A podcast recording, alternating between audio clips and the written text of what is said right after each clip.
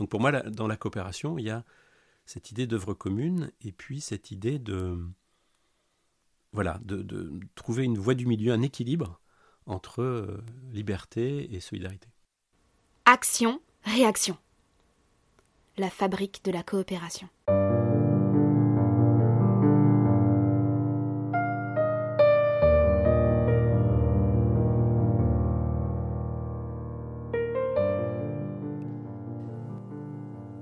Me dois de vous raconter une anecdote qui en dit long sur ce qui se cache derrière la manufacture coopérative.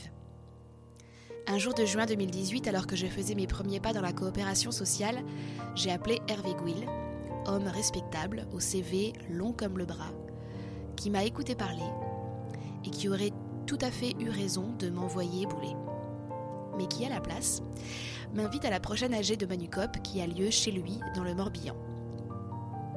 Je me pointe, en retard en plus, et là je tombe sur des gérantes de coopératives, des professeurs d'université, des doctorants et doctorantes, des consultants et consultantes, des directeurs et directrices. Bref, que des personnes très sérieuses.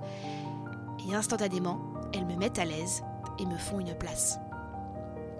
Je ne savais pas encore que ce jour-là, j'étais déjà entrée dans le cercle.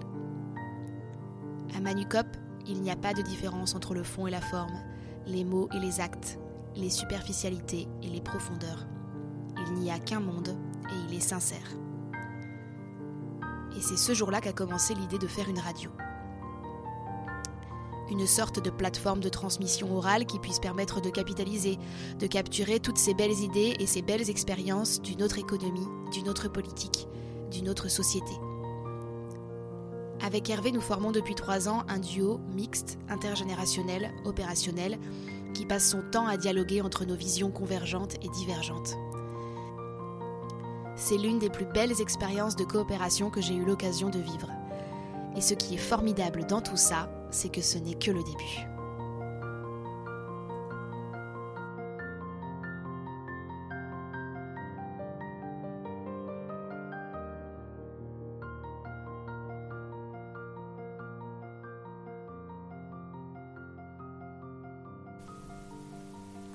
Bonjour Hervé. Tu accompagnes des associations, des coopératives, des mutuelles, des fondations qui se questionnent sur leur modèle de gouvernance. Tu es membre fondateur et un des quatre co-gérants actuels de Manucop, et c'est avec toi qu'est née l'idée de la voie coopérative. Après l'évocation de nos racines sapiens et de l'importance de se poser les bonnes questions avec Félix, puis la dimension corporelle et la réciprocité qui émergent dès notre intime venue au monde avec Camille, je suis heureuse de partager le micro avec toi pour ce troisième épisode. Alors Hervé, c'est quoi ton histoire de la coopération? Bonjour Flora. Ça peut être déjà une longue histoire. la première question est de savoir à quel moment euh, on l'a fait débuter. D'une façon euh, apparente, c'est sans doute lorsque j'ai été recruté pour euh, le poste de directeur de l'Union régionale des SCOP de l'Ouest, en fait, ce qui m'a permis, euh, après sept ans euh, dans une association, de découvrir ces entreprises un peu bizarres, où ce sont les salariés qui sont les principaux actionnaires, en fait. Euh, moi, j'avais été formé à, la gestion d'entreprise, notamment au marketing, et quelque part, il y avait une curiosité pour savoir comment fonctionnaient ces entreprises basées sur des principes coopératifs et avec des règles de propriété, de, partage des décisions euh, basées sur une autre vision, à la fois peut-être euh, du travail, de l'activité et, de l'économie. C'est là où j'ai euh, observé en fait et découvert des coopératrices et des coopérateurs d'abord, c'est-à-dire des, personnes qui s'engageaient pour différentes raisons dans ce type de rapport et ce type de projet entrepreneurial. Et c'est à partir de là que j'ai peut-être euh, exploré, comme je le fais souvent, c'est-à-dire à la fois en, allant euh, observer à travers mon travail qui consistait à accompagner des coopératives justement dans l'Ouest, euh, en Bretagne, en Basse-Normandie, dans les Pays de la Loire, et puis d'aller aussi m'informer ou me former pour mieux comprendre d'où ça venait et quelles étaient les, marges de manœuvre, les choses qu'on pouvait développer pour que ces projets réussissent le mieux possible. Mais ensuite, au-delà de cette euh, activité professionnelle finalement et de cette rencontre avec des coopératives euh, et d'un certain type, hein, les, coopératives de travail finalement, hein, les SCOP, Sociétés coopératives ouvrières de production, je crois que ça m'a, ça fait écho, notamment à travers cette dimension ouvrière, à, mes racines plus lointaines, et à l'idée que je cherchais sans doute une voie du milieu, quelque chose qui pouvait me paraître équilibré entre l'économie, les entreprises dans lesquelles je souhaitais travailler, et puis cette, cette vision sociale ou cette histoire en fait du travail, et, de ce que mon grand-père, qui était grand-père paternel, qui était ouvrier, qui travaillait dans la construction navale et dans la métallurgie, euh, pouvait représenter finalement de cette évolution du travail entre euh, le Finistère et des familles nombreuses avec une terre pauvre, euh, un début de travail à 13 ans, et puis l'intégration dans ces usines comme ouvrier, avec le syndicalisme, avec la volonté de promotion en même temps, et une forme d'assujettissement à un système euh, capitaliste qui finalement faisait euh, peut-être que les personnes qui travaillaient le plus, ou qui euh, donnaient le plus, y compris physiquement. Hein, mon, grand-père avait deux doigts coupés par une machine, enfin ça m'a toujours impressionné quand j'étais, jeune. Hein. Le travail marquait les, corps et, les âmes. Et, et, au moment peut-être où j'ai, grâce à ces efforts finalement, et à ceux de mes parents, acquis un, une formation et un diplôme qui aurait pu me mettre en situation d'être chef, entre guillemets, dans des grandes entreprises capitalistes, il y a eu de façon sans doute euh, inconsciente un réflexe, alors euh, à la fois de fidélité et de trahison finalement, parce que la fidélité c'est, d'être mal à l'aise pour euh, devenir celui qui donne des ordres et qui quelque part peut exploiter dans le système tel qu'il est euh, des travailleuses et des travailleurs euh, pour bénéficier d'un statut social, d'une meilleure rémunération et devenir euh, quelqu'un qui a du patrimoine et, qui a une vision elle-même capitaliste. Donc une hésitation entre ce que bah, le fait d'avoir fait une école de gestion et, d'avoir été préembauché par des grandes entreprises, la position que ça aurait pu me donner. Donc et, ce sentiment que euh, j'avais pas le choix finalement, ou en tout cas il y avait une double trahison possible. Euh, il fallait choisir laquelle? Première trahison, c'est d'oublier ce passé en fait, hein, et, ses efforts et cette histoire euh, familiale, et, et, jouer le jeu en fait d'une promotion qui, qui m'amenait à être cadre dans une grande entreprise d'assurance ou ou de cosmétiques ou autres, celles qui étaient prêtes à nous pré-recruter à l'époque. Et euh, une autre trahison qui ne, ne pas répondre à cette demande d'aspiration à la promotion sociale finalement, mais de retenir de tous ces efforts d'éducation euh, une envie de savoir en fait et, de comprendre euh, si une voie intermédiaire était possible, si on pouvait concilier un travail qui a du sens avec une organisation sociale ou une forme de solidarité qui faisait que l'émancipation des, personnes était la finalité et pas seulement euh, la survie ou l'optimisation de sa richesse euh, pour ceux qui ont eu la chance de ne pas être en situation de, survie en fait.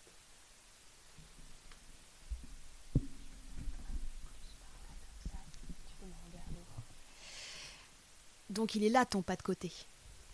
Oui, et c'est un pas de côté inconscient, puisque finalement, après avoir euh, fait mon stage de fin d'études à L'Oréal et d'être pré-recruté par le groupe Drouot qui devait devenir AXA, enfin qui, devait être racheté par AXA, j'étais rattrapé par mon service national en fait. Et euh, ce service national, j'avais prévu de le faire pour la coopération internationale avec L'Oréal et ses filiales euh, au Canada. Et puis j'ai eu l'information comme quoi les relations euh, siège-filiale n'étaient pas très bonnes et que ça pouvait ne pas déboucher. Et des, des amis volleyeurs en fait m'ont dit qu'il y avait la piste de l'aide technique dans les territoires d'outre-mer et qu'il y avait des, choses intéressantes à faire. Et pour ne pas prendre le risque aussi, euh, j'étais, euh, pourrait dire, fiancé à l'époque, euh, de me retrouver dans un endroit qui ne serait pas attractif pour ma fiancée. J'ai trouvé que cette voie était, possible, puisque, entre guillemets, la pire des destinations était Saint-Pierre-et-Miquelon, où on disait qu'on pouvait attendre trois mois avant de voir le paysage, tellement il y avait de brouillard parfois, mais j'ai eu la chance, si on peut dire, d'aller en Polynésie et, de travailler au développement économique là-bas, de faire des, des études de crédit, des études économiques, de comprendre finalement euh, l'économie à travers un microcosme. un très particulier, mais en même temps assez révélateur aussi hein, de, ce qu'un système fait sur un territoire euh, et, des conséquences sociales, en tout cas, de la poursuite d'un modèle, avec un très fort contraste entre euh, la grande ville, Papété en fait, hein, et, plus largement l'île de Tahiti, et puis les îles isolées que j'ai pu visiter, comme Tubois et Rurutu dans les îles australes, ou, euh, l'île de Pâques, qui ne fait pas partie de la Polynésie française, mais dans laquelle j'ai pris, j'ai passé une semaine. Et ben de voir comment des personnes isolées, avec peu de moyens, arrive à, vivre, à, créer un équilibre, et souvent avec une joie de vivre en fait, qui n'a rien à voir avec euh, celle des personnes que je croisais dans, la grande ville de la Polynésie française, où les gens semblaient plus désœuvrés et insatisfaits malgré le 4x4, la bière, euh, les vidéos, euh, et le modèle américain finalement qui était plus prégnant déjà dans les îles que, entre guillemets, le, modèle métropolitain qui, qui, plus lié à, la gestion, à l'administration des affaires et, au règlement. Donc cette, cette, expérience, finalement, ce pas de côté, ça a été euh, aller aux antipodes, et dans les antipodes, euh, s'apercevoir que lorsqu'on vous a euh, donné tout ce à quoi un certain nombre de personnes pourraient peut-être rêver, c'est-à-dire à, 24 ans d'être en couple, d'habiter des belles maisons que les, que les directeurs et, de, l'Institut d'émission d'outre-mer euh, avaient à disposition, avec piscine, etc., et que le volontaire pour les techniques gardait lorsqu'ils étaient en métropole.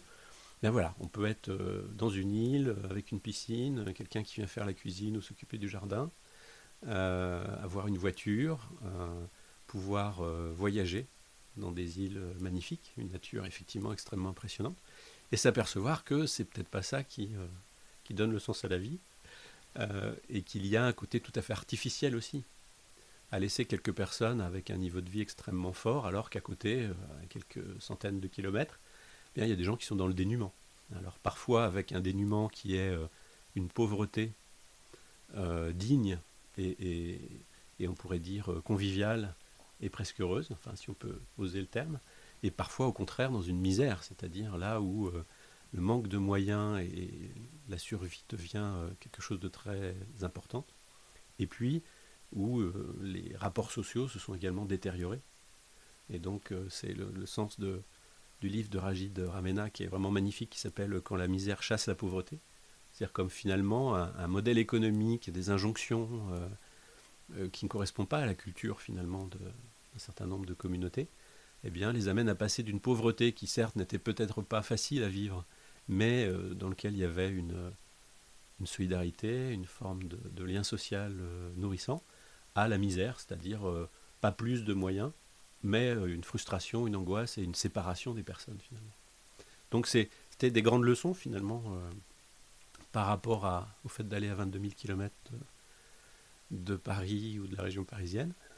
Et ensuite le constat que c'est extrêmement difficile de, revenir dans cette logique de, de carrière parisienne, de grands buildings et, et de petits appartements euh, là où j'avais goûté à la fois les grands espaces, mais aussi sans doute réfléchi à une voie euh, différente, hors des, rails euh, tracés, et avec sans doute confusément cette idée que j'avais besoin de travailler avec des personnes différentes, et là aussi, pas qu'avec des cadres formés dans les mêmes écoles et dans la recherche de la carrière la plus rémunératrice ou du pouvoir sur les autres, mais dans quelque chose qui pouvait améliorer quelque part, euh, la façon de vivre ensemble euh, pour euh, la plupart des personnes. D'où peut-être, après, ce sont des rencontres qui confirment ces, intuitions ou ces, mouvements, dont la rencontre avec Jean-Michel Kiguiner, donc, qui était le, directeur de Bretagne Atelier et de l'association bretonne pour la réadaptation par le travail des personnes handicapées. Et donc, quelque part, on était dans peut-être un, prélude à la coopération, qui est de se mettre en situation, on pourrait dire, euh, d'aide à des personnes que le travail justement ou des accidents de la vie ont exclu euh, des modèles de réussite et de ce que les entreprises considèrent comme une productivité suffisante, et de s'apercevoir qu'avec de l'intelligence collective, avec une autre vision du travail, avec une autre attention, eh bien, on pouvait euh, arriver à un niveau de performance nécessaire pour les clients tout en euh, garantissant des conditions de travail où les personnes pouvaient exploiter leur potentiel. Exploiter, c'est un mot difficile en fait, hein, mais l'exprimer en tout cas, et, et collectivement arriver à des résultats qui leur permettent d'avoir une rémunération, d'être fiers de leur travail, là où, pour dire simplement les choses, hein, la société ou la plupart des employeurs trouvaient plus facile de mettre la barrière à l'emploi très haut et de considérer ces personnes comme non productives ou incapables de rentrer dans les critères suffisants pour être dans une entreprise dite normale. Donc c'est sur le plan humain euh, une grosse expérience aussi de comprendre comment le handicap est en fait euh, une loupe et que cette loupe nous permet de mieux voir le côté injuste ou le côté difficile euh, de l'organisation du travail et qu'à travers des innovations de l'économie sociale et solidaire et mouvements associatifs mais aussi mutualistes ou coopératifs, eh bien, il y a des initiatives qui essayent de, de montrer que ce n'est pas une fatalité. Tu as une anecdote? Oui, j'ai une anecdote euh, euh, qui, qui m'a frappé, par exemple, c'est qu'à Bretagne Atelier, il y avait une personne qui était euh, en situation d'opérateur sur un poste de soudage par la chaleur, en fait, à un point de fusion, sur des pièces mécaniques. On travaillait pour Citroën, S20, Toshiba, etc. à l'époque. Et, et cette personne, en fait, était non-voyante. Et, euh, et quelqu'un qui venait de l'extérieur me disait Mais vous êtes complètement fou euh, de laisser une personne non-voyante sur un poste où il y a un risque de se brûler. Euh, et, ce que m'avait expliqué donc le, directeur et les personnes qui s'occupaient de ces ateliers, c'est qu'au contraire, une personne voyante, si on, vient derrière elle et qu'on lui parle, va détourner le regard pour parler, pour échanger, et euh, comme c'est le regard qui guide sa main, là, il y a un risque euh, extrêmement important. Alors que la personne qui est non-voyante, euh, complètement adaptée finalement à la situation, hein, peut tout à fait continuer à, vous répondre, et c'est la sensibilité de ses doigts qui guide ses mains et la pièce sur le point de fusion du poste en fait. Et donc c'était aussi le fait de renverser les choses finalement. Hein. C'est plein de petites révolutions dans notre pensée, où on n'est pas là pour gérer nos peurs, en fait. on est pour, là pour gérer euh, euh, l'envie et les capacités d'être au travail et, parmi les autres, en fait. Donc ça, j'ai trouvé beaucoup de d'intérêt finalement dans cette euh, structure associative et, dans ce, rôle où j'essayais de mettre en place des, appuis marketing et stratégie pour valoriser à la fois ce qu'on faisait et aussi trouver de nouveaux clients pour essayer de diversifier cette clientèle et, faire que l'association ne dépende pas uniquement des soubresauts que Citroën à, Rennes, puisque c'était en Bretagne, pouvait euh, connaître. Voilà, donc euh, d'une certaine manière, c'est aussi la limite du système associatif qui m'a amené à ouvrir la fenêtre et du coup à rencontrer les coopératives, puisque ce qui m'a euh, fait passer de cette expérience dans, dans, une entreprise dont l'objectif était de créer de l'emploi pour des personnes qui a priori ont plus de mal à en trouver dans les entreprises dites ordinaires, eh bien, euh, c'est euh, peut-être la difficulté de travailler sur la stratégie avec un conseil d'administration vieillissant qui était euh, complètement fasciné par tout ce qui avait été fait, puisqu'il y avait jusqu'à 650 emplois qui avaient été créés.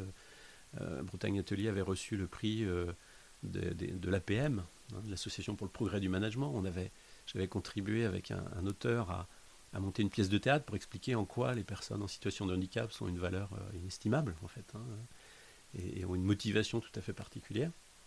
Bref, il y avait beaucoup de reconnaissance et de, satisfaction, et du coup une difficulté à, se projeter peut-être sur l'avenir et à une limite que je voyais, hein, qui existe toujours pour les entreprises autour de l'insertion professionnelle, qui est qu'il y a une exigence des clients en termes de qualité, de délai, de prix de plus en plus euh, forte dans, dans, beaucoup de secteurs d'activité, c'était le cas dans l'industrie en tout cas, et que les situations des personnes qui vont vers ces entreprises, qui sont orientées, euh, eh bien, sont souvent de plus en plus complexes, y compris avec des troubles euh, psychologiques, des situations de détresse sociale qui se sont plutôt aggravées.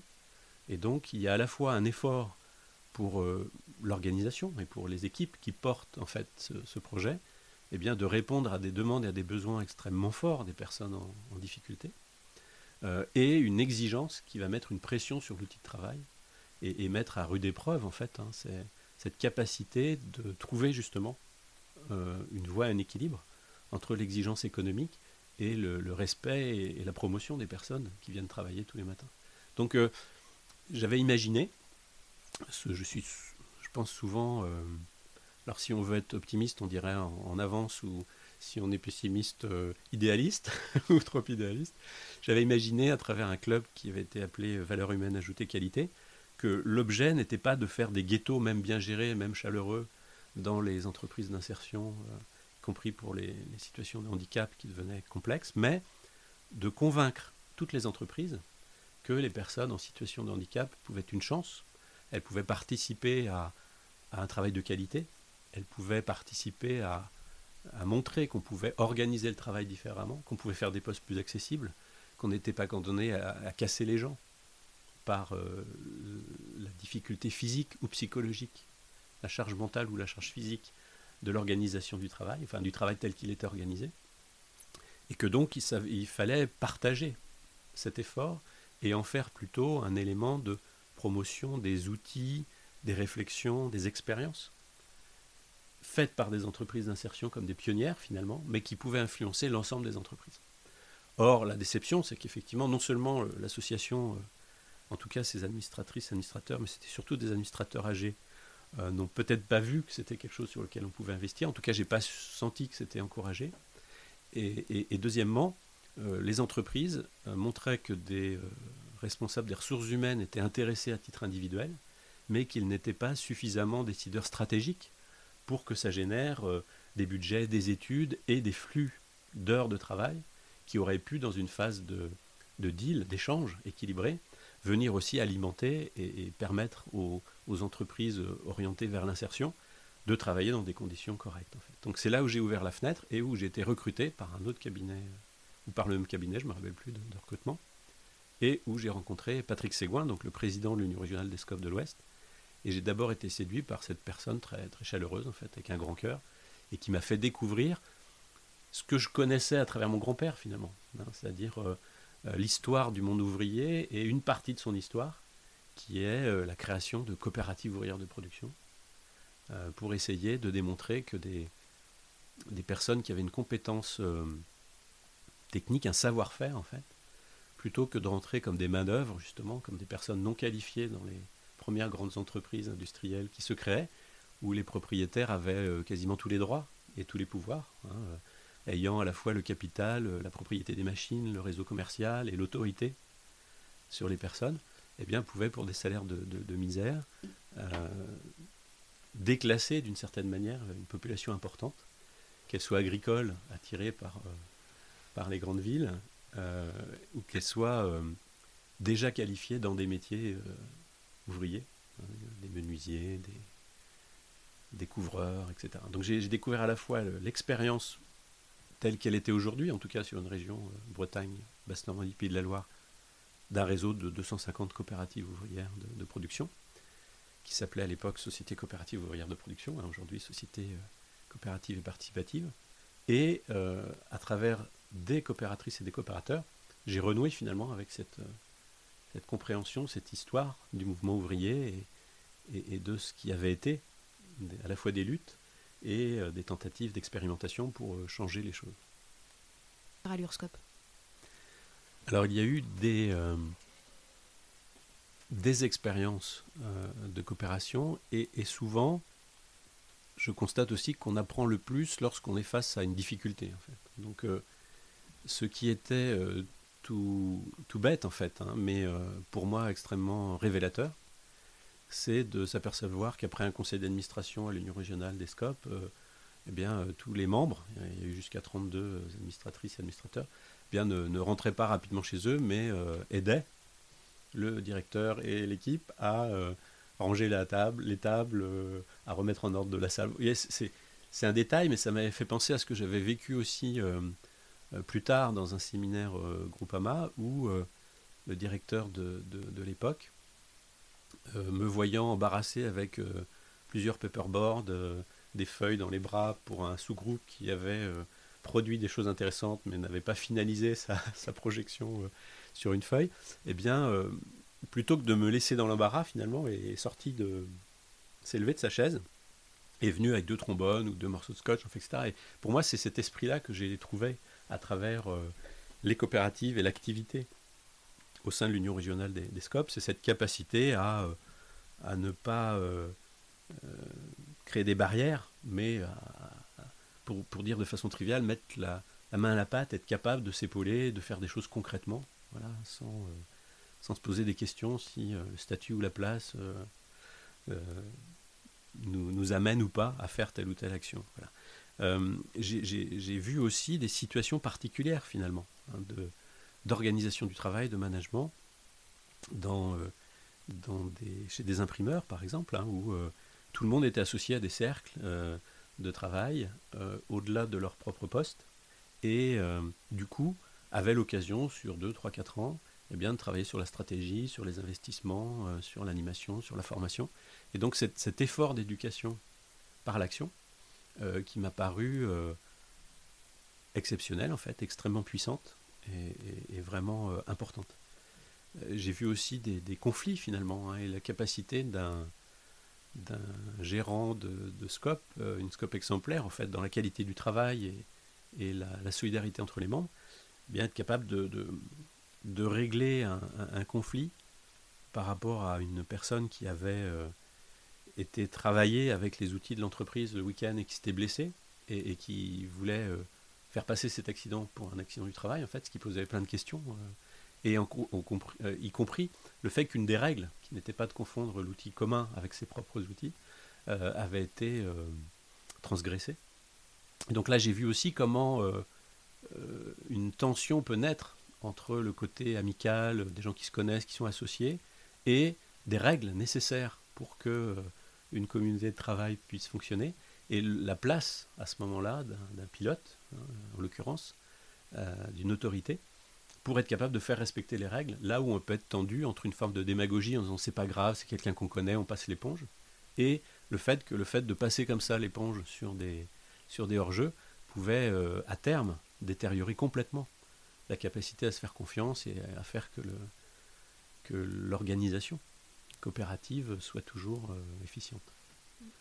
C'est des multiples apprentissages en fait. Hein. Il serait là très long de, tous les évoquer. Mais euh, ce que je retiens finalement euh, a posteriori le plus, c'est l'engagement, la, volonté de bien faire, l'envie et, l'ambition. Et parfois, hein, la, difficulté par rapport à la pression extérieure, à la complexité, eh bien, de ne pas euh, avoir l'énergie pour aller chercher les, outils, les méthodes, les formations qui permettent aussi de relever ces défis compliqués. Et donc, c'est ce contraste entre exemplarité de beaucoup d'expériences et aussi effet de banalisation. Euh, certains auteurs appellent ça une dégénérescence euh, de la coopération, que ce soit sur le plan politique et social, en fait, sur le projet politique et social, d'émancipation des personnes, hein, de créer ou d'innover pour euh, une relation au travail et aux autres euh, différents, et à l'économie et à la propriété. Euh, une dégénérescence, possible sur la participation. On peut à un moment donné trouver compliqué de rassembler, de prendre du temps pour discuter, échanger, construire ensemble à la fois où on veut aller et comment on veut aller. Et puis également, je dirais plus au quotidien encore, la difficulté de développer, on pourrait dire un management en fait, une forme d'organisation du travail qui soit vraiment à la fois originale et compatible avec euh, la vocation démocratique et avec le projet économique et social. Et c'est là où j'ai eu envie de creuser ce, sillon euh, en disant mais il est, possible de soutenir cette intention, de ne pas baisser les bras en fait, et de continuer à investir dans euh, la façon dont on peut mieux connaître le sens de la coopération, mieux s'entraider à réussir ces projets et développer des savoirs, des compétences, euh, des outils pour euh, relever ces défis en fait. Et c'est là que tu as créé Anakena. Tout à fait. C'est-à-dire que là aussi, au bout de sept ans, j'avais envie d'aller plus vers cette dimension d'action-recherche finalement et de passer plus de temps avec les coopératives qui avaient le plus envie d'investir. Là où lorsque vous êtes dans un réseau important et que vous êtes euh, union régionale, euh, eh bien, vous devez euh, répondre à toutes les demandes, en fait. Donc, il y a une grande dispersion sur les fonctions hein, de rassemblement, d'animation, de soutien. et on s'apercevait qu'il y avait un petit nombre de coopératives qui étaient vraiment les, les plus en demande de travail collectif important sur la stratégie, sur le management, sur la formation, et que c'était difficile de se concentrer dans le cadre de la mission d'une union régionale sur ce petit nombre finalement de coopératives les plus en demande, et c'était difficile d'orienter l'objet de l'union régionale vers de la recherche-action, là où ses fonctions principales étaient d'abord, on pourrait dire, l'animation, le rassemblement, la représentation et l'aide à la formation et, au suivi économique, en fait, pour dire les choses un peu rapidement. Le, deuxième élément, c'était que pour moi, il y avait une, difficulté majeure qui, qui est toujours aujourd'hui d'actualité, c'est de, d'être dans un statut associatif. J'avais eu cette expérience de l'association avec tout, toute sa valeur et aussi ses limites, euh, pour faire la promotion d'un statut coopératif. Parce que l'Union régionale des SCOP est une association. Voilà, c'était même deux associations. Donc euh, une association euh, avec l'ensemble des adhérents coopératifs qui souhaitaient participer au réseau coopératif, et puis une association de, gestion en fait qui gérait les prestations, y compris la révision coopérative. Et donc en fait, j'avais la, responsabilité d'animation euh, et de gestion de deux associations, là où j'aurais imaginé qu'une cohérence et une logique encore plus forte aurait été que l'union régionale soit elle-même une coopérative. Hein, animatrice du réseau, donc une union d'économie sociale, comme certains réseaux coopératifs euh, en ont créé, euh, ou une, coopérative loi de 47, ou une SIC, hein, ce qui était, en tout cas à l'époque, quelque chose en préfiguration en 2000. Et donc, voilà, le fait de devoir déménager géographiquement aussi m'avait amené à tester cette idée de créer un cabinet de développement coopératif pour ne pas vouloir, euh, on pourrait dire, détourner l'objet de l'union régionale et prendre le risque euh, d'abord seul hein, de, tester cette voie. Un facteur qui a compté et qui est en lien avec euh, Manucop, c'est que j'étais partie prenante, on pourrait dire, en tant que directeur de, du projet de création de la première coopérative d'activité d'emploi en Bretagne, qui a donné l'an créateur. J'avais recruté Laurent Prieur, qui, avait fait une étude sur l'innovation coopérative euh, lui avait travaillé euh, euh, sur les coopératives sociales italiennes notamment. Donc il, avait identifié ce qui se passait dans d'autres pays qui pouvait inspirer un nouveau type d'innovation coopérative à travers des coopératives multisociétariales et des coopératives d'entrepreneurs. Et donc ça m'avait aussi passionné de participer à ce projet. Et donc j'avais hésité entre devenir un des premiers entrepreneurs salariés d'élan créateur ou de créer mon activité en travailleur indépendant. Et le fait de déménager et de ne pas vouloir aussi apparaître comme le premier bénéficiaire d'un outil que l'Union régionale avait contribué à, permettre d'émerger, eh bien, a fait que voilà, j'ai pris paradoxalement aussi un statut d'entrepreneur euh, indépendant, de, profession libérale, pour mieux travailler sur la coopération. Et ça veut dire quoi, Anakena Anakena, c'est aussi une anecdote curieuse. C'est en réfléchissant à ce projet, euh, j'ai fait un rêve où je me retrouvais dans un paysage qui pouvait ressembler euh, à la fois à l'île de Pâques et puis euh, peut-être au Pérou, et, et où un, Indien me prenait en stop dans un, dans un camion qui, qui, était sur les petites routes de montagne comme ça, et je devais lui parler de mon projet, il se mettait à rire, en faisant ah ah ah.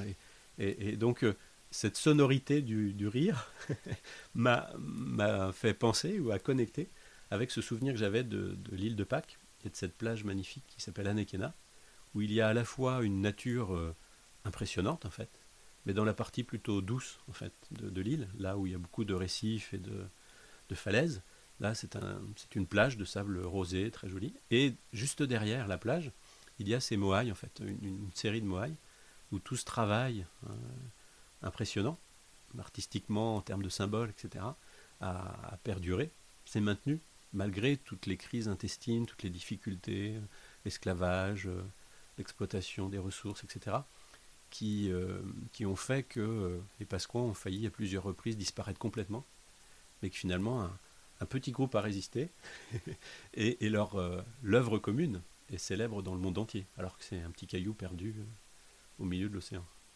Donc c'était cette inspiration finalement d'un souvenir, d'un rêve, et, cette idée que euh, voilà, on est dans une situation où on a besoin de cette inspiration, on a besoin de, solidarité, que le travail est, quelque chose d'important, et qu'on pouvait, euh, comme c'est le cas quelquefois, aller s'inspirer de quelque chose qui paraît loin, pour mieux regarder euh, ce qu'on a à faire ici et maintenant. Et, donc dans le cadre de, ce, de, cette, euh, de ce cabinet de développement coopératif, mhm. Qu'est-ce que tu as appris Comment, comment tu, as, tu as construit ta manière de, d'accompagner les autres? Est-ce que c'est dans le cadre, enfin c'est à partir de cette période-là qui, qui a eu le, les écoles scandinaves? Mhm. euh, comment, tout ça s'est, imbriqué et, euh, a construit euh, vraiment ton approche en fait? De la coopération hmm. Pour moi, ça a correspondu à d'abord une ouverture à beaucoup d'autres expériences, à toutes les formes de coopération peut-être, hein, euh, en étant euh, mandaté pour aller voir le groupe Mondragon par exemple, hein, donc euh, découvrir dans un autre pays une organisation coopérative qui n'existe pas en France, hein, qui, reste unique en Europe d'une certaine manière, et puis d'aller voir des coopératives de consommateurs. J'ai travaillé avec la, des coopératives de consommateurs et la FNCC pendant des années, des coopératives d'artisans, et puis des mutuelles ou des banques coopératives qui sont euh, d'autres expressions finalement de la coopération. Donc de connaître dans des métiers différents, à des tailles différentes, euh, où en était un certain nombre de, personnes dans leur projet de coopération. Donc c'est la première étape, ça a permis finalement cette ouverture au-delà des scopes et, de la région euh, ouest de la France, eh bien de m'ouvrir à des expériences dans différents pays et à des échelles très différentes. De la toute petite coopérative naissante euh, jusqu'à Mandragon. donc c'est d'abord cette ouverture et, l'observation de situations euh, beaucoup plus variées. Euh, le deuxième élément, c'est que j'ai dû construire mes propres outils de, travail en fait.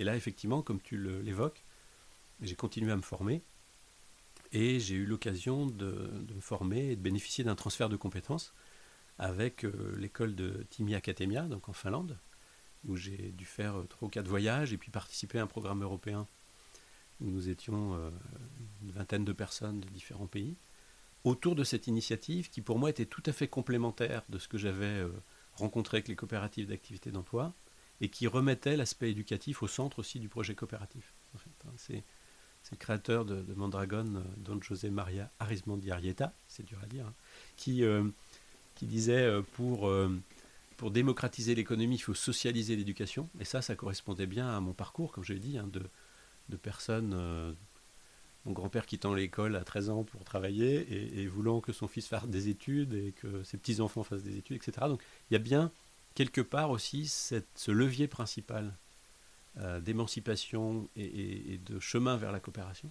autour du partage du savoir et de l'éducation. Et donc, aller voir euh, les Finlandais, puis ensuite me former avec eux, c'était de voir que dans le même esprit que les coopératives d'activité d'emploi, c'est-à-dire euh, soutenir l'entrepreneuriat, mais en équipe, de façon solidaire, en apprenant à être des équipiers euh, les uns pour les autres, eh bien, ils avaient été beaucoup plus loin dans les méthodologies d'apprentissage collectif, dans l'animation de, groupes apprenants, d'entrepreneurs, etc. Donc ça a été vraiment un apport important. Et ça m'a inspiré dans mon travail, à la fois sur l'importance du, dialogue comme élément de base, en fait, expérience première de la coopération, capacité à partager une représentation suffisamment commune pour pouvoir travailler ensemble, euh, sur les, outils euh, ensuite pédagogie, pédagogiques ou de pédagogie, euh, pour pouvoir partager des représentations, pour pouvoir réguler des, tensions, etc. et puis cette compréhension, alors que j'ai pu ensuite voir de façon assez concrète dans différentes situations, c'est que on peut inciter à à l'entrepreneuriat, à la prise de risque, mais euh, ce n'est raisonnable ou ce n'est euh, responsable que s'il y a en fait euh, deux, deux, éléments majeurs, c'est-à-dire un, une vraie liberté.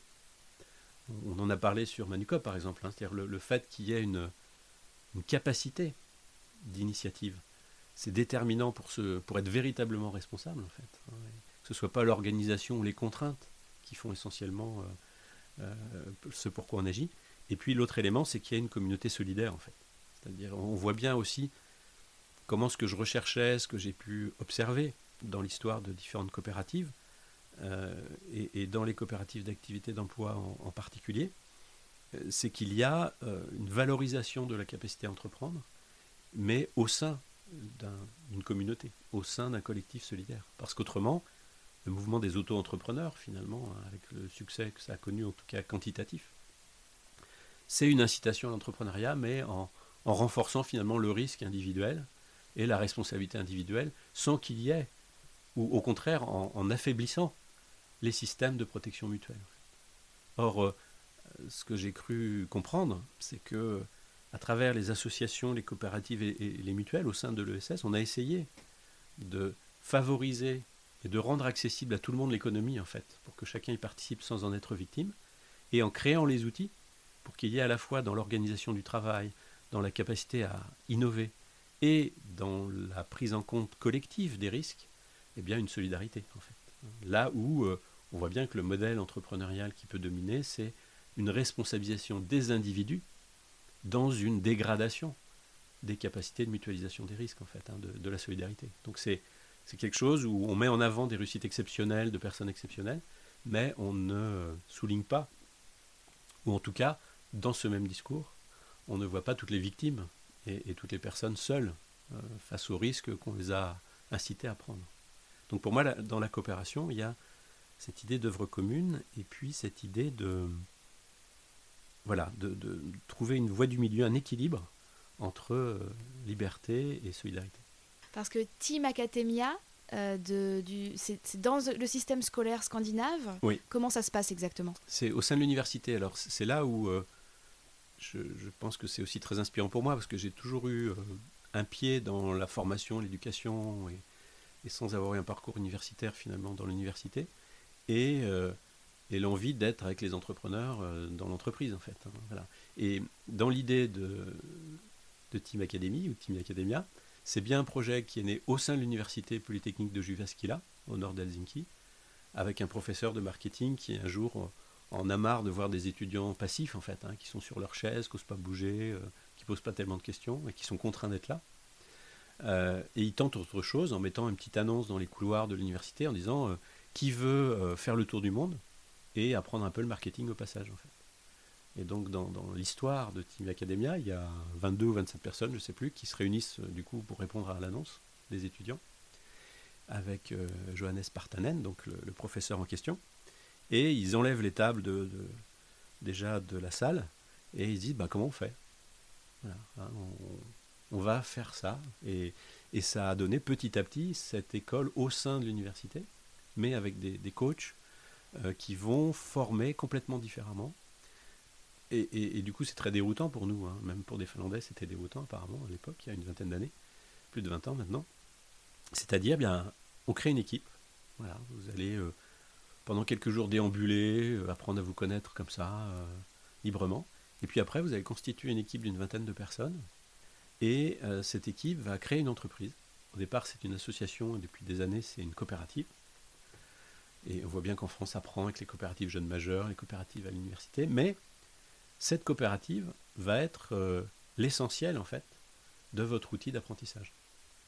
Avec des vrais clients, des vrais projets, des vrais sous, un compteur. Et au bout de trois ans et demi, vous aurez expérimenté euh, c'est quoi travailler en équipe, euh, c'est quoi aller chercher un client, c'est quoi développer des flux économiques, les gérer, etc. En apprenant ce qui vous fait plaisir là où vous êtes bien et où vous avez envie de développer vos compétences. Et euh, à la suite de ça, euh, l'argent qui a été produit par cette équipe, cette entreprise coopérative, va permettre de faire un tour du monde.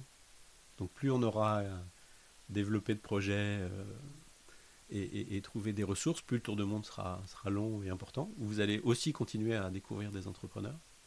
Et c'est aussi un rite de passage à autre chose en fait. Donc le groupe va se séparer, certains vont créer une coopérative à deux, d'autres vont être embauchés dans des entreprises euh, plus classiques, mais avec un fort taux de création, hein, autour de 40% de, création d'entreprises. Là, on est à 2% hein, dans l'université, dans l'enseignement supérieur. Et avec cette idée que vous avez une compétence d'entrepreneur coopératif, d'équipier, de, team manager aussi, euh, extrêmement précieuse en fait, qu'on n'apprend pas en général autrement dans les circuits universitaires ou dans la formation. Et, l'intérêt aussi que, j'y ai trouvé, c'est que du coup, les, les anciens professeurs sont là pour aider à trouver les ressources, euh, mais au sein du groupe lui-même, par l'apprentissage mutuel, et par des apports euh, théoriques.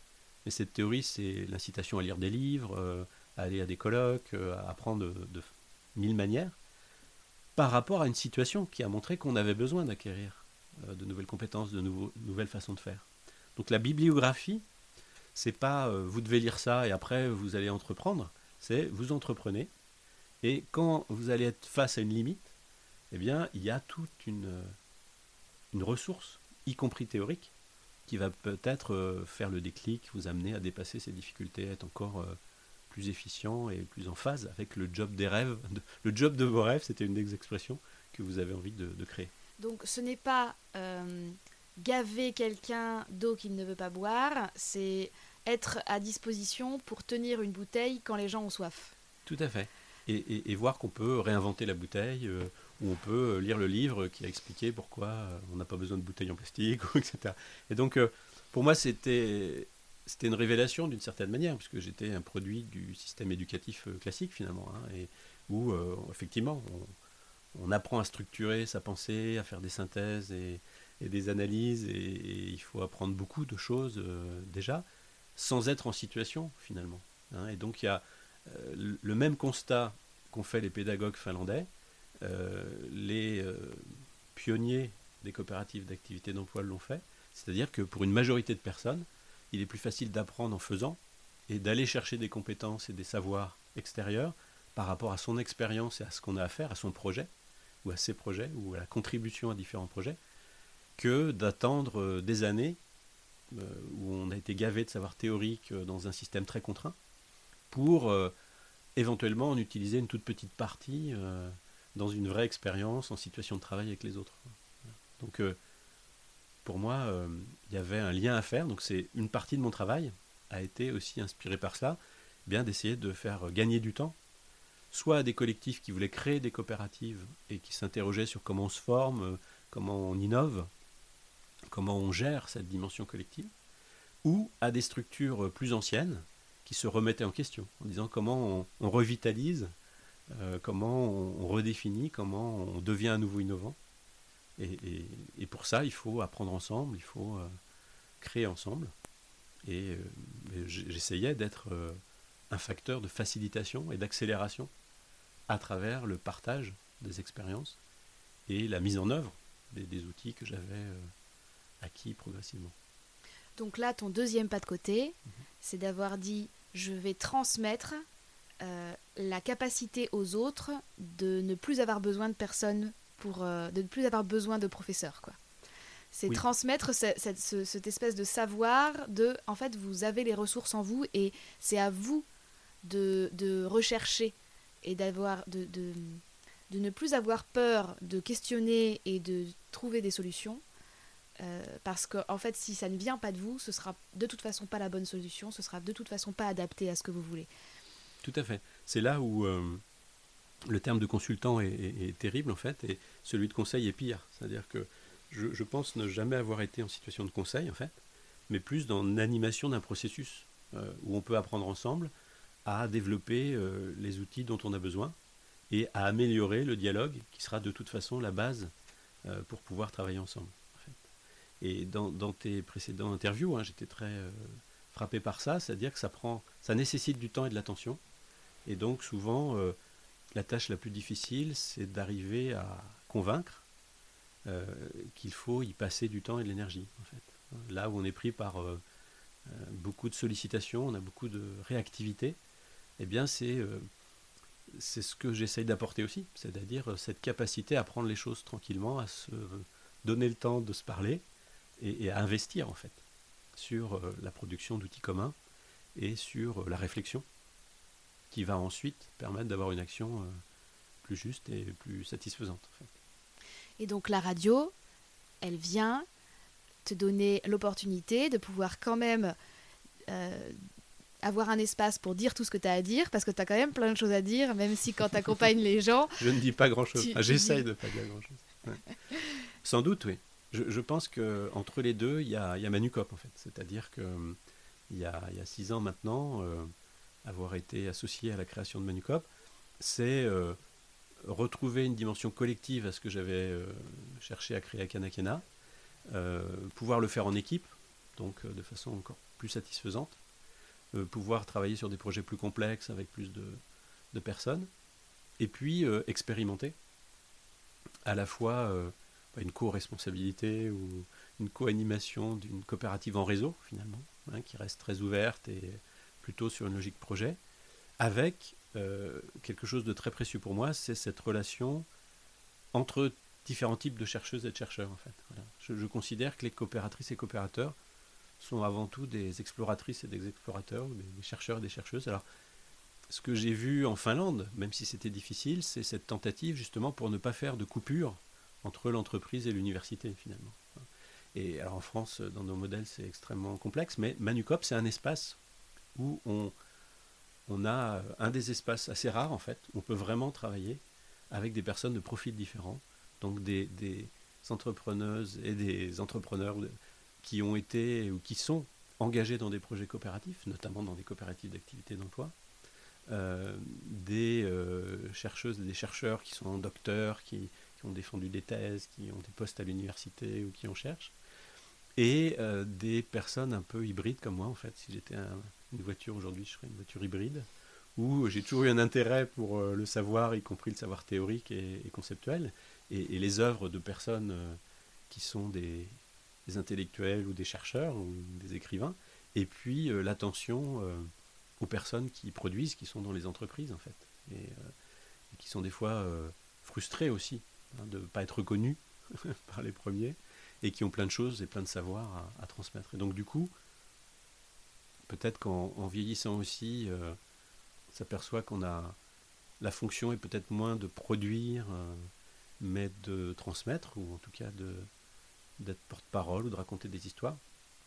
Et donc la radio m'est venue euh, grâce à des sollicitations comme la tienne finalement, de dire voilà, il y a une nouvelle génération de personnes qui ont déjà des parcours impressionnants d'expérience et, de formation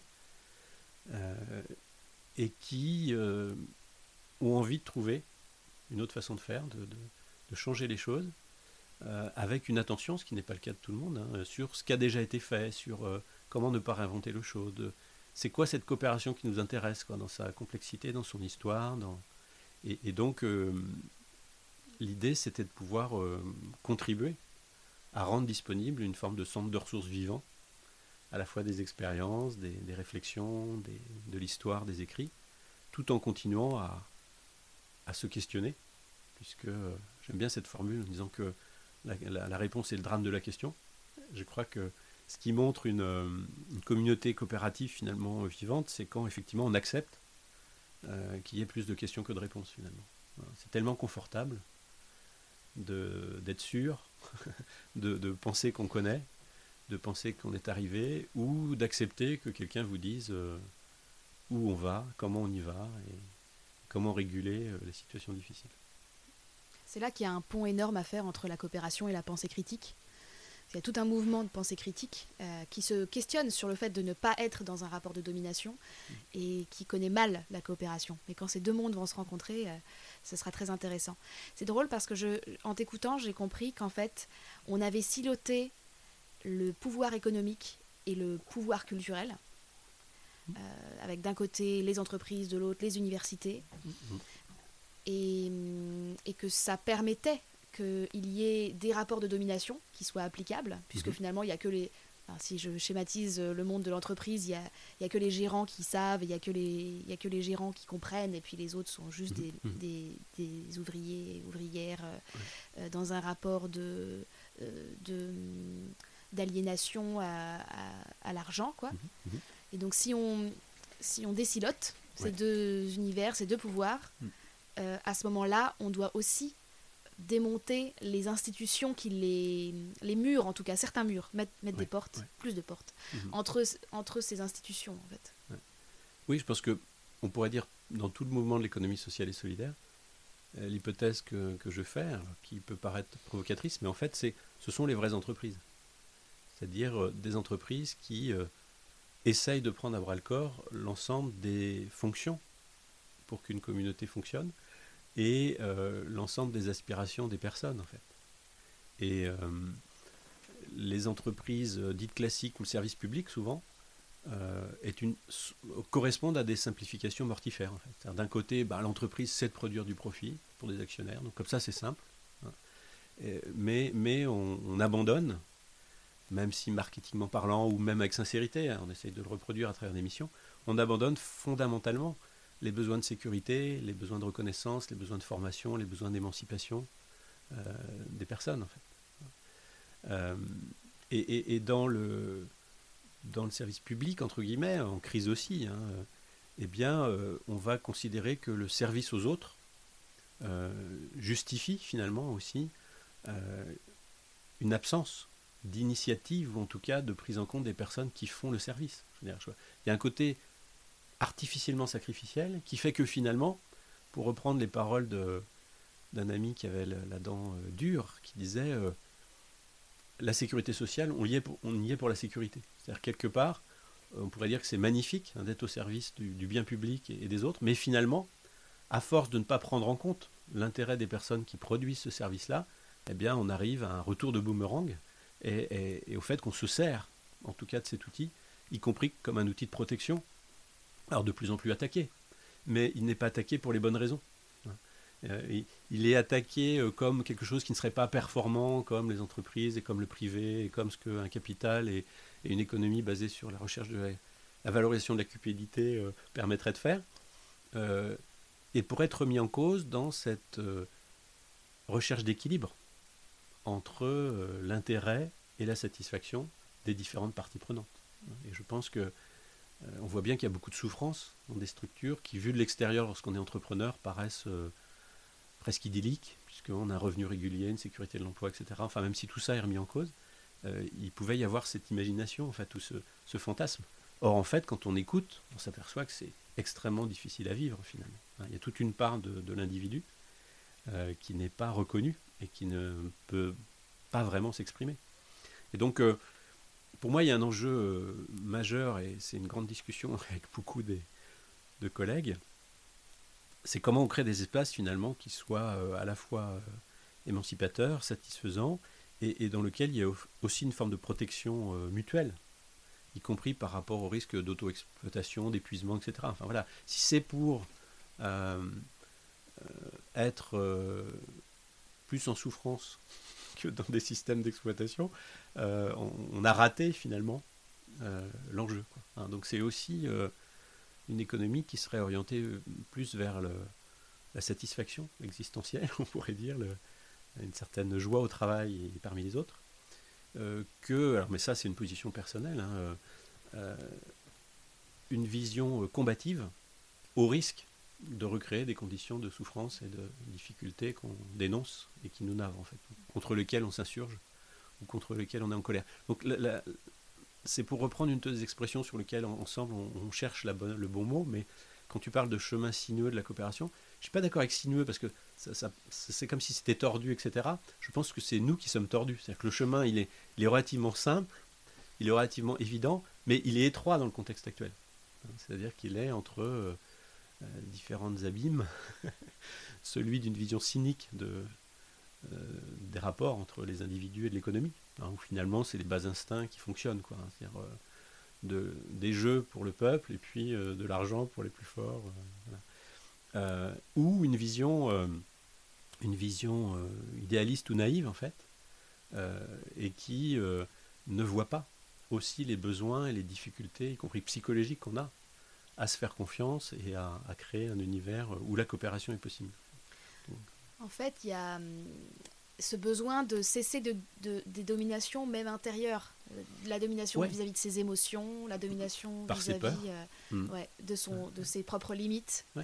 Tant qu'on est encore dans ces dominations-là, on est finalement encore dans un processus de domination. Ou même d'une idéologie, en fait. Hein. Hmm. C'est extrêmement intéressant euh, en ce moment de voir que inconsciemment, euh, il peut y avoir un, miroir, un effet miroir en fait, entre des personnes qui a priori s'opposent sur la vision du monde, mais qui reproduisent euh, d'une même manière euh, les mêmes symptômes. Mm. Et donc, ce que nous essaierons de faire avec la radio, ce qu'on a commencé à faire aussi, c'est effectivement de, donner la parole à des coopératrices et des coopérateurs pour encourager des personnes qui considèrent que la coopération, c'est un sujet important aujourd'hui.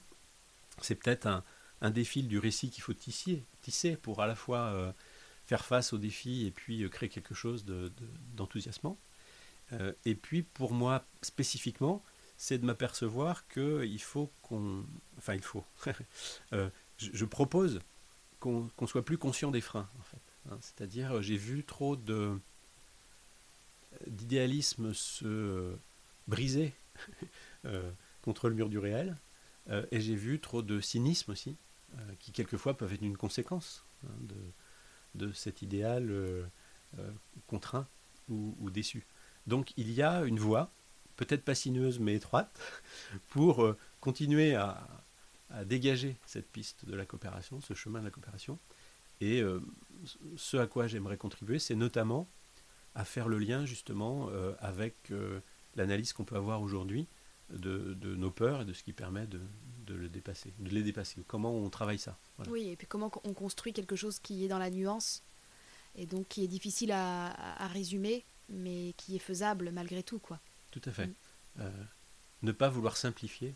J'aime beaucoup euh, certains intervenants, alors les, noms m'échappent là à l'instant, mais qui, disent arrêtons de vouloir tout simplifier. C'est-à-dire assumons qu'il y a une complexité, ce qui au départ euh, peut paraître décourageant, mais à travers cette complexité, pour ne pas nous y perdre, il y je reprendrai en la renversant cette image de cordée, où on peut s'entraider réciproquement pour avancer dans cette complexité, sans renoncer justement à, ce qui nous euh, paraît le plus, euh, le plus intéressant, euh, mais en, sachant que c'est difficile, en fait.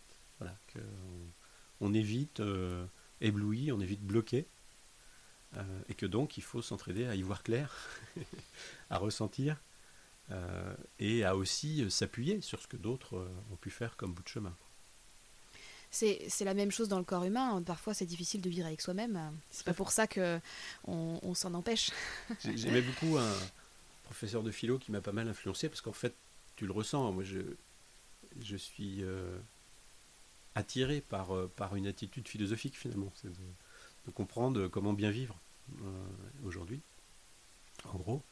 Et, et, il nous avait fait réfléchir sur le fait qu'un joueur de foot avait une excroissance osseuse qui l'avait bloqué pendant des mois, etc., en, nous demandant ce qui était le plus humain, la machine ou, le corps humain, en fait. Et c'était intéressant parce que finalement, la, leçon, c'était que la machine, elle est entièrement humaine, finalement.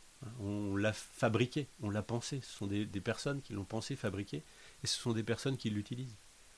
Euh, et le corps humain nous échappe davantage, finalement. Hein. Euh, il y a quelque chose qui, euh, qui nous échappe. Donc c'est notre corps, et en même temps, il est surprenant et, et quelque part, euh, il échappe à notre contrôle, à notre pensée. Euh, c'est un autre sujet sur lequel je vais interviewer des, chercheurs, euh, vous proposer des, synthèses de livres et, ouvrir une discussion. C'est aussi sur l'impact de l'intelligence artificielle, justement, donc une espèce d'aboutissement d'une forme de conception mécanique ou constructiviste, et qui va impacter, qui impacte déjà le travail de façon majeure, y compris dans des secteurs où l'économie sociale et solidaire et les coopératives sont très présentes. Et donc, euh, donc là-dessus, il y a une nouvelle occasion de réfléchir à ce qui serait une, une attitude euh, coopérative, une attention aux autres et, aux conséquences de nos actes dans l'économie, euh, dans l'évolution et, dans, et dans la société, qui moi me passionne. En fait, je, je, je pense qu'on va pouvoir ouvrir un chapitre euh, Robocop, en fait, c'est-à-dire de, voir euh, qu'est-ce que cette invasion, d'une certaine manière, ou en tout cas cette focalisation sur la question de l'intelligence artificielle et des robots, peut nous dire et nous faire comprendre aussi de, la coopération.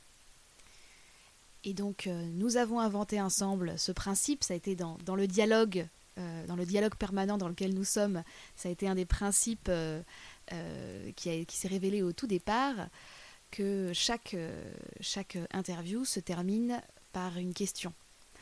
Et, euh, donc c'est quoi, Hervé, la question que tu te poses en ce moment? Alors j'ai déjà un peu dévoilé euh, la réponse tout à l'heure. la question que je me pose, c'est